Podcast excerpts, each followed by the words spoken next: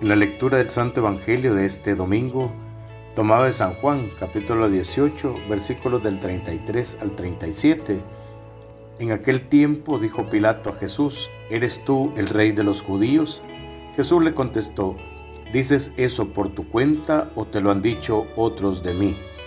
Pilato replicó, ¿acaso soy yo judío?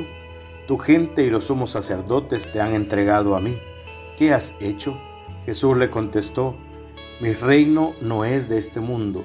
Si mi reino fuera de este mundo, mi guardia habría luchado para que no cayera en manos de los judíos, pero mi reino no es de aquí. Pilato le dijo, con que tú eres rey. Jesús le contestó, tú lo dices, soy rey. Yo para esto he nacido y para esto he venido al mundo, para ser testigo de la verdad. Todo el que es de la verdad escucha mi voz. Palabra del Señor, gloria y honor a ti, Señor Jesús.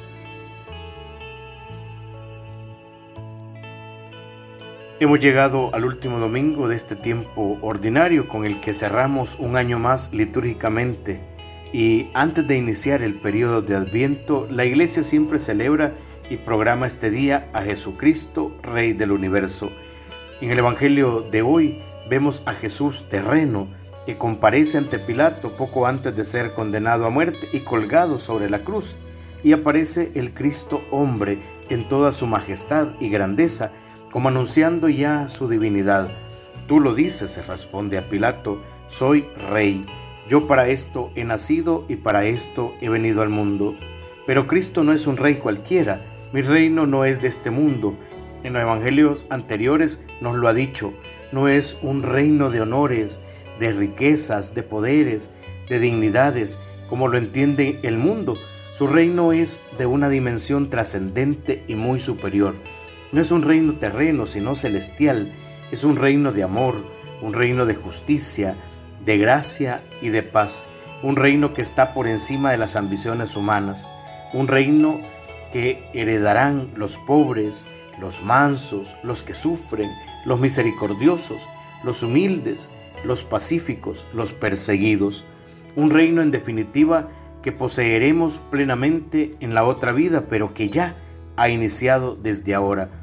Nos basta ver cuándo y cómo es proclamado por los demás y cómo se proclama él mismo como rey, para darnos cuenta de que va a ser y es un rey muy especial en vez de empezar su reinado conquistando su propia sangre, aplastando a sus enemigos, lo primero que hace es perdonar.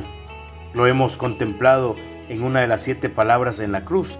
Padre, perdónalos porque no saben lo que hacen, porque su reino va a ser un reinado de amor, de perdón, de santidad, de paz y el premio que dará a los suyos al final de todo será hacerles partícipes de su propio reino en la gloria inacabable.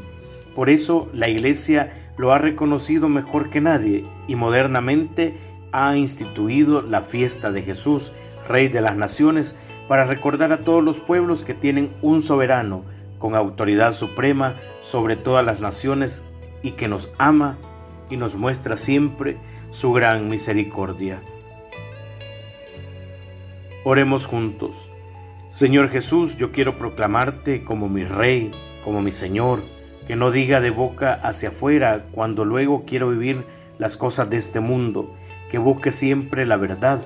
Señor, que busque siempre escuchar tu voz y que sea tu discípulo en todo para vivir siempre en la verdad. Amén. En el nombre del Padre, y del Hijo, y del Espíritu Santo. Amén.